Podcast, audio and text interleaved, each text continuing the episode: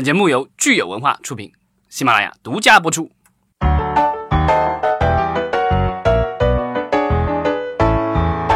好，欢迎大家收听新一期的影视观察，我是老张。我是大米，大家好，我是石溪。嗯，今天还可以说新年快乐，因为我们是同一天跟上一期，其实 我们可以期期祝新年快乐，一直说到春节前。对啊，作为中国人是幸福的，因为每年可以过两个年，是吧？对，然后呃，说到新年，我们就也是提醒大家啊，我们的留言参与抽奖截止日期是一月二十四号的中午十二点，欢迎大家为了参加抽奖而评论。好吧，那我们今天开始聊吧。嗯、还是盘点，其实我们今天可以聊一下，就是说，在过去的一年当中，我们的这些呃巨头们，还有嗯非巨头的一些公司吧，然后在海外的这个投资娱乐，就是影视娱乐，在进行了哪些事情？对，然后表这其实就是放放眼全球，然后我们中国的电影公司、影视公司到底扮演一个什么样的角色？对，嗯其实因为因为前几年其实好多公司都在说我要打造一个中国的迪士尼，这个口号对我还好多公司都讲过，对吧？嗯，对，反正整体今年给我的整个一个直观感受就是，大家比往年低调了很多。对，其实这个口号不能叫，一叫的话就会倒霉的。从什么时候大家这个口径开始有点改变了呢？这个其实跟国家政策有关系了，因为这个二大家如果有留心的话，就是在二零一七年的夏天，我们的国家颁布了一个叫呃引导和规范境外投资方向的指导意见。对，对在这个意见里面啊，我去学习了一下，这个意见里面它特地把限制。展呃开展境外投资的行业给明确的罗列出来了，它包括房地产、酒店、影城、娱乐业、体育俱乐部，说的非常明确，这都是限制该开展境外投资的。对，因然后为因为嗯因为你要打造一个中国的迪士尼，那迪士尼是什么公司？迪士尼是一个全球性的娱乐公司。那你要全球性的话，你肯定要在海外投资，要收购，要并购。但是如果国家不支持你的话，那嗯就真的是很不幸了。没错，其实我我看到这个咱们这个政策里面列出的这个限制的这个行业啊、几块儿，首先进入到我脑海里的就是我们中国的一个公司，就是万达，因为万达的手真是已经是遍布各个行业了哈、就是房地产、酒店、影城、娱乐业、体育俱乐部，就是一个都不能少。嗯，对，而且在海外其实还有房那个房地产项目，就做大厦啊，做什么的。这个万达城在法国的万达城啊什么的，对吧？那我就先说说万达吧。这两年他在海外已经布局的项目和现在的表现。对，万达其实在这个国家政策出台之前，已经收购了好多海外的娱乐产业的这个相关的公司了。对啊，比如说这个我们知道的这个 AMC 院线，然后后来 AMC 又并购了其他的一些海外院线，包括澳洲的 Hoys，其实已经打造成为全球第一大院线，因为和万达院线一起，它其实万达旗下的这个屏幕其实是全球第一的。嗯，对，但是因为这个呃万达在海外的业务的收缩，所以现在 AMC 据说也是在出售一部分的股份了。嗯嗯，然后传奇影业是这个制作公司啊、出品过一系列的怪兽片的电影，对吧？对，传奇影业在中国的公司是东方传奇。传奇东东方哦，传奇东方，好的，对，然后这个就是呃，另外的话就是像马拉松的那个铁这个啊不铁人铁人公司对，就那个铁人三项这个嗯就体育的公司，包括这个皇家马德里的这个股份，然后包括还有这个圣西游艇，就一系列的跟娱乐相关的，对吧？这个其实都是这个国家现在。不是很欢迎的一个投资，所以在二零一七年以后，其实这这些投资就是大幅的，因为之前的话，万达其实还考虑过收购更多的，包括那个 Dick Clark Productions，、嗯。其实就美国的那个就是金球奖的那个就是制作公司，嗯嗯还有这个每年的这个跨年晚会，就在纽约的那个，就是这个挺大的一个这个，当时好像也是开出了十亿美元的这个票这个价格，然后但最后这个收购反正是没有完成了。然后这这一段时间的话，就是万达其实它现在持有的这些娱乐产业的这些资资产好像都还在啊，但是都有就各种坊间传言说这个可能会出售部分或者全部。对，另外的话，就是他明显没有再继续买然后他的房地产项目很多在海外就是呃，或者是取消，或者是把这个已经有的就卖掉了。嗯，就我其实我觉得万达，大家可能印象特别深刻的是，二零一三年的时候，他在呃国际东方影都的这个奠基呃青岛东方影都的这个呃奠基典奠基典礼，对嗯仪式，在这个仪式上可以说是这个名流云集啊。对，嗯请了好多的国际、国内的大牌明星。小李子、尼可基德曼，然后啊、大家都是坐着私人飞机来，据说整个活动花了五千万美元大手笔啊。哇塞！对啊，而且当时在好莱坞他们举办的活动上面，还又签了很多战略协议。对啊，狮门啊，然后呃华纳吧，这个好几家公司都承诺说将来有电影会到这个东方影都来拍。当时也是说东方影都的这个定位是说，呃，不仅是针对国内的一些大片，因为它建了很多先进的摄影棚嘛，然后当时还说会有这个后这个配套的相关的很多的设施，然后说是国内大片可以去那儿拍，然后国外大片也会去那儿拍，然后另外万达其实这个旗下有自己的电影公司，包括在海外的这个传奇影业，所以他觉得会有源源不断的这个电影公司会把大片拿到那儿去制作啊。当然，这个事与愿违。呃虽然有有有这个国内大片现在有去万青岛这个制作的，但是啊、好莱坞的这个制作的话，从这个长城到环太平洋二之后的话，就这两个其实都是呃传奇的电影之后的话，其实就没有更多的这个好莱坞制作去呃青岛了。然后现在的话，因为万达它本身的这个策略上的一个转移，所以它已经把整个这个东方影都的产业都卖给了接手的这个融创。嗯，所以其实也就是六年的时间哈，我觉得可也可以说是发生了一个呃很大的变化。对，这个我觉得就是国内国外可能都有这个变化，就是说可能大家对所谓的这个国际化的这个看法，就一个是说在海外这个兼并购，那现在这条路走不通，然后之前的话在国内想要做一些国际化的这个呃产业的基地，这个好像现在也不是特别行得通的一个，因为呃中国其实怎么说呢，就是在啊、拍摄上啊，包括。呃，一些人员配备和设备的这个配备上的话，其实不是很适合国际制作。对我们刚才就说了半天万达哈，我觉得还有另外一个大公司腾讯，我们可以来说一下它在国际这个市场上的一些并购的举动，包括说它其实在游戏方面是可以说是呃买买买哈，毫不手软。它其实最大的一块收入是来源于游戏嘛，所以在游戏方面它买了很多了。那这个可能目前我觉得应该不大会呃受到国家的这个影响，而且腾讯作为一个在香港的上市公司，它手上有大量的就是外币，所以应该不是很担心这个国家的这个限制。那他买的这个像暴雪的股份啊，包括他买了这个英雄联盟的那个公司 Riot，它好像是全资收购了。另外的话，他也投资了一些电影公司。对那我们知道的就是之前在腾讯开发布会的时候来过的。呃，Larry Ellison 的那个儿子 David Lar 呃 David Larison，他开的那个电影公司 Skydance 对天舞，然后他投资了这个公司。这公司的话，呃，大家观众如果注意的话，就是派拉蒙的不少电影其实都有他们的 logo。嗯，那就是腾讯影业其实是通过天舞这个公司参与到了很多的电影啊，一个是包括呃《终结者六》，还有我们今年大家都知道《碟中谍六》。其实也是天舞这个公司投资制作的，那跟腾讯其实也是产生了这样千丝万缕的联系。对，另外他投资了一个好莱坞的这个就是生产中呃怎么说是中低成本电影的一个电影公司，叫 STX。之前咱们在节目里也聊过，这个公司拿了中国的资本，其实之前也有计划说就要去香港上市，嗯，但是好像最近没有没有声音了，可能有可能是现在市道不大好吧。嗯但是腾讯影业最近也是跟 STX 宣布要呃联合制作根据。呃，腾讯动漫上的这个大热的动漫作品啊，师兄师兄对，现在叫我不是白小飞，对吧？因为师兄这名字可能不大和谐对，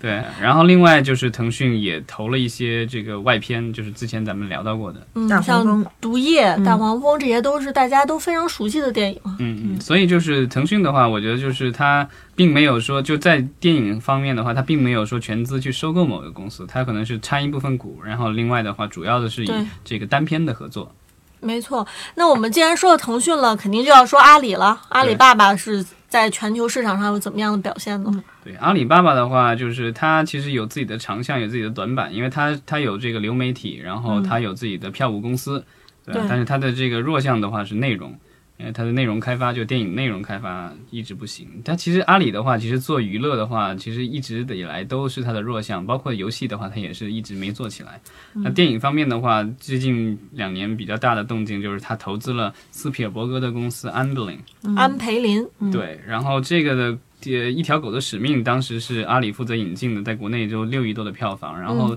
它的那个。番外篇好像最近要上了，是吧？嗯，反正在弄，对嗯，对，好像好像我看定档了是在一月份了，嗯，我不知道是续集还是番外什么之类的。嗯，与此同时，其实阿里还直接参投了派拉蒙的一些电影哈，对像《碟中谍六》啊，《星际迷航》啊。对，所以基基本上就是也是也是跟腾讯类似的策略，就是说我参一部分股，或者是我单片投资。包括他们春节档今年马上还有一个小猪佩奇，也是跟海外的公司合作的。对嗯 E One 这个其实之前咱们也聊过，对对吧？然后我们可以再看看，除了刚才说的几个家大公司以外，像我们之前节目当中也提到过的华人文化产业基金，呃，也有就是呃，其实也算是投是投资了，投资它它嗯它它只是一一部分的投资。最早的话，它投了 IMAX 中国一部分，然后 IMAX 中国在香港上市以后，它后来就是退出了，啊，当然是挣钱了。另外的话，它和呃梦工厂的合作，就东方梦工厂那个公司的话，呃，因为就是后来梦工厂被呃 Comcast 就是环球的母公司收购了，现在两家是应该是分家了，所以就是东方梦工厂名字就是中文名没变，然后好像英文名已经变成什么 Pearl Studio 对吧？嗯就珍珠工厂。珍珠工厂，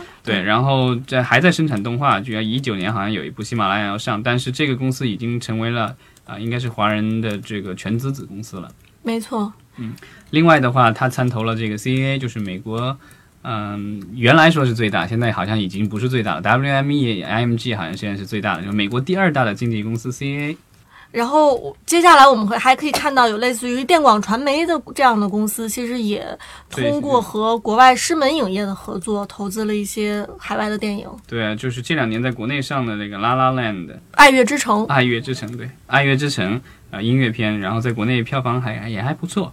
对，然后但是狮门的话，这两年他们是跟狮门绑定的嘛，但是狮门这两年的话，因为它的很多的像什么《饥饿游戏》啊，然后《暮光之城》这些大的系列片都没有了，所以最近最近几年的话，其实狮门的电影表现一般。一般对，其实跟电网传媒和狮门绑定很像的，就是完美影视传媒，它其实和环球之间有一个合作的片单。对它的这个片单的话，就是呃手笔更大一些了，二十五部电影，五亿美元。然后好像之前的新闻里说，他们已经把其中的二点五亿美元已经花掉了，然后这个剩下的这个就是二点五亿会继续花下去。然后呃，他也参投了这个《侏罗纪世界二》，然后还有就是一七年的这个《新木乃伊》那部电影是亏钱了。然后《谍影重重》他也参与过，但那部估计也没没赚什么钱。就是他讲另外还投了很多的这个就是环球的一些文艺片或什么之类的。反正目前来说，并没有说感觉上好像并没有让完美影视就是说在呃它的这个影视出品上有太多的亮点。对，可能通过这种方式跟国外公司绑定这种方式，要想得到很多的这个回报，其实并不是一件很容易的事哈。对，就你寄希望于别人的电影帮你挣钱，其实挺难的。嗯、对其实另外的一个国内的公司也有类似的操作，片单操作也是华谊，嗯华谊和那个就是我们刚才提到过的这个嗯腾讯投资 STS STS，对，因为其实华谊也有呃腾腾讯的投资，对。嗯对，就有点乱啊，听上去。对其实几家都是互相的。然后他们这好像是有十八部片的一个片单吧，然后之前在国内上过的《狂怒》，布拉德皮特主演的，然后这票房刚刚过亿而已。然后《极速追杀》那两部其实是我觉得 STX 出品的电影里面我最喜欢看的，嗯，基努里维斯演的。对，John Wick，然后就是这个没有引进，对一条狗引发的血案，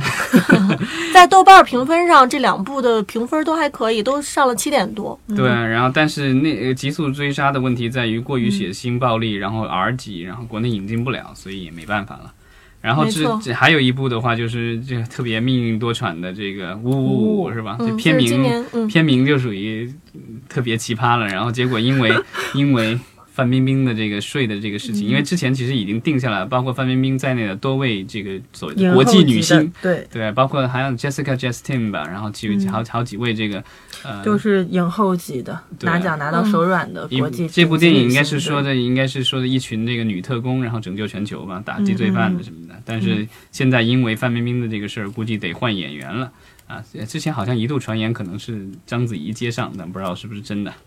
然后我们其实看到，像爱奇艺影业，它也投资了呃《极限特工四》，这个是跟美国的 H Collective 这个公司呃合作，然后它应该是负责《极限特工四》在中国的呃这个发行和一部分的这个为第三部里。面就是有甄子丹的参与，然后在国内卖了超过十亿人民币，也是没错对，出乎大家的意料之外了。嗯，然后这个《极限特工四》其实是有王源的参与，这个就是可能会更接地气一些，但是我不知道是会擦出什么样的火花。嗯，不知道范迪塞尔和王源同化是一个什么样的感觉、啊。但是我觉得中国的粉丝们肯定是想问的是说，什么时候来国内拍《速度与激情》？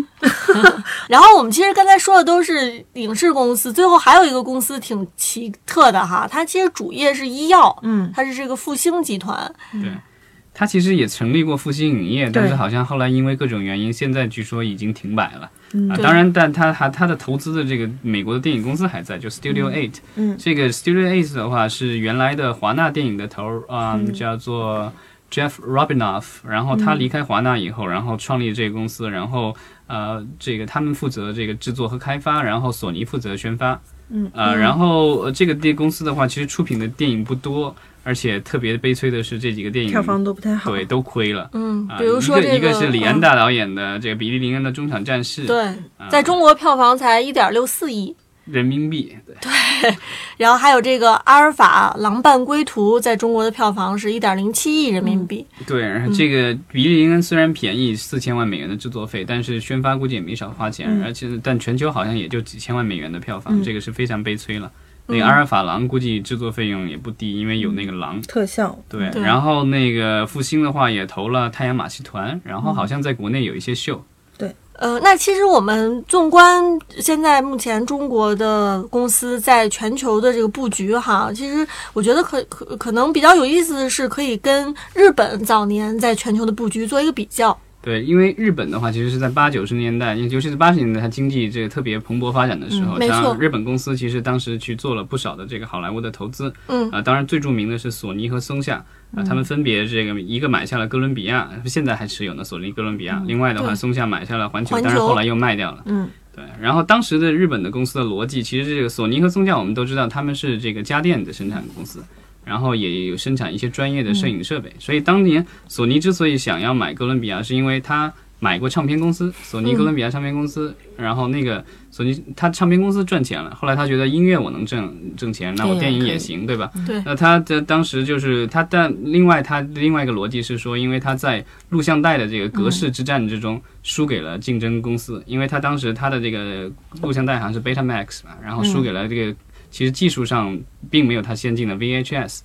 就后来大家用的那个这家用的录像带，嗯所以他觉得自己之所以会输，是因为没有内容，所以他想到就是说，我去有一个这个电影公司，然后这个我我的这个电影自己电影公司产品就有我自己的硬件，嗯，然后做载体，那这样的话，它可以去占有市场，这是他的一个逻辑。后来松下其实是类似的一个逻辑，嗯啊，当然今天的我们的这些。呃，中国的这个公司出去投资，好像没有一家公司是真的是造什么电视机或者录像机或者硬件为逻辑输出的，对，嗯。大家其实呃，就是有各种各样的目的吧，就是在全球范围内跑马圈地了，然后或者是增加这个所谓的国际影响力啊，对。或者是这个响应政府号召，这个中国文化走出去都有可能。嗯其实以硬件带动内容的，在国内有几家公司尝试过，然后我们在国内其实做的都并不是很好，更更何况海外。对。小小米乐算是一视，也算是一个吧，但乐视起家是视频网站，所以还好了。嗯，但是后来它其实就基本上已经开始进入了用内容卖电视的，对，但现在的这个就是我们这刚才聊了一圈儿，其实发现就是说，因为国家政策的限制、大环境的影响，所以现在投资公司越来越少了。但是对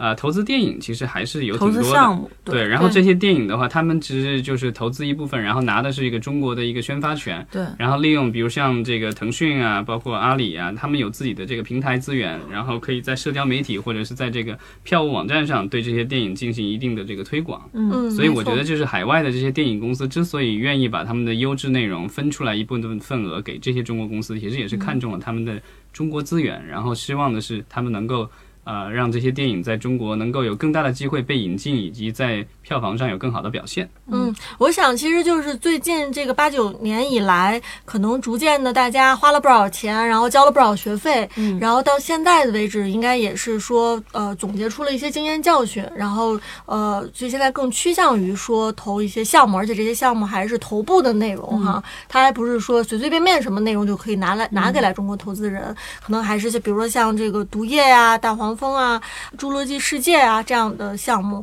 呃，所以我觉得可能中国投资人也是越来越理性，越来越挑剔。对，现在好像不大听到有人说这个要做中国迪士尼，也不大听到有人说这个投资海外的影视公司是希望中国文化走出去了。没错，因为我觉得这个就是，我觉得在产品没有达到一定程度的情况下，你去喊这个口号一点作用都没有。那嗯，嗯因因为这是一门生意嘛，所以我觉得大家还是呃向前看的。嗯，没错。其实我我觉得从另一个层面来讲，中国一些影业公司，它手里的资本布局，它向海外转移，可能从另一个角度来讲，也是可能短期内国内本身的国产片，有一些公司是很难孵化有竞争力的，比如说像刚才说的，嗯，像一些新兴的影视公司，它自己本身的影视基因、内容开发基因不是很强，但它有很强的渠道，那它培养自己的内容团队或者是导演。陪着新人导演去挖掘的这样的一个时间成本是很高的，短期内他们又需要生存，又需要现金流，又需要业绩，那他们可能会觉得投海外的这样的一个产品，把它引进来，然后拿一些其他的权益，会更快速一些。更短平快了。对，而且正好加上现在很多海外的都会觉得中国有钱，然后他们又缺钱，那就正好开放一下呗。因为咱们现在其实他们也很难在国内进行开发和落地，然后也需要借助中国公司的力量进来。对，没错。所，以这是一个我觉得是一个暂时的一个双赢的一，个我觉得就是在内容容制作上的话，内容开发和制作上，中国的呃，就影视的同行其实可以有很多向国外同行学习的地方，嗯。但是在呃所谓的营销上面的话，其实我现在这个西西方的同行已经在向中国学习了。对 中国的影视营销真的是发展。太厉害了。比更早一些，因为看看《我们地球最后的夜晚》就知道了。我们一直中国都是打渠道战的嘛，因为我们人多，流量为王，流量为王。对，好那今天我们就聊到这儿。好，嗯谢好谢谢谢大大家谢谢大家拜拜。